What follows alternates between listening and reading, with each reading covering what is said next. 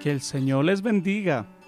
Qué gusto podernos encontrar nuevamente en este nuevo episodio de Bocaditos de Liderazgo. El día de hoy queremos hablar el tema Diamantes en bruto. Primera de Corintios 12:22 en la nueva versión internacional dice, al contrario, los miembros del cuerpo que parecen más débiles son indispensables. Este versículo nos enseña que cada persona tiene mucho valor y está destinado a cumplir un propósito. Entonces, ¿cómo es que aquellos que, según este sistema, no cumplen con los estándares, se los desvaloriza o subestima? ¿Cómo puede ser que ellos sean desafiados y animados a cumplir su propósito y planes que Dios tiene para ellos? La respuesta está en el liderazgo. Esa es la principal razón por la que Dios ha puesto líderes en la iglesia para ayudar a que cada persona encuentre su lugar. Quizás muchos de quienes están a nuestro alrededor son como los diamantes que necesitan ser pulidos. Los líderes tenemos el alto honor de parte del cielo de ayudar a los demás para que lleguen a desarrollar todo su potencial.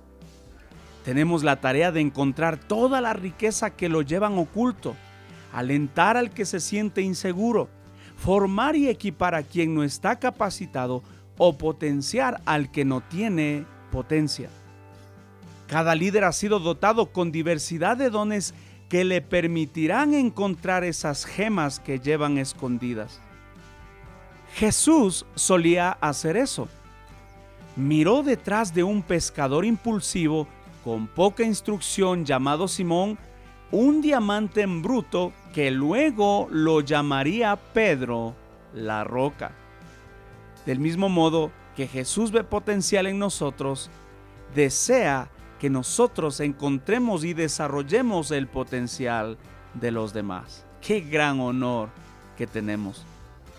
Quiero cerrar este episodio haciéndote estas preguntas.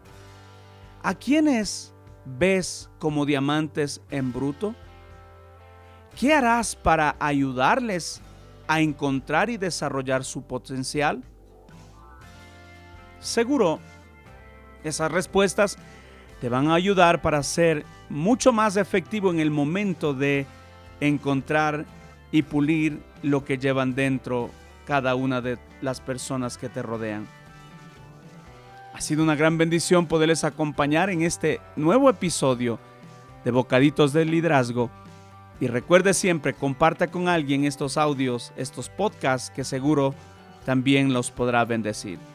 Gracias por acompañarme en, en esta edición de Bocaditos de Liderazgo y nos estaremos encontrando posteriormente cuando el Señor así lo permita. Que Dios les bendiga. Muchas bendiciones.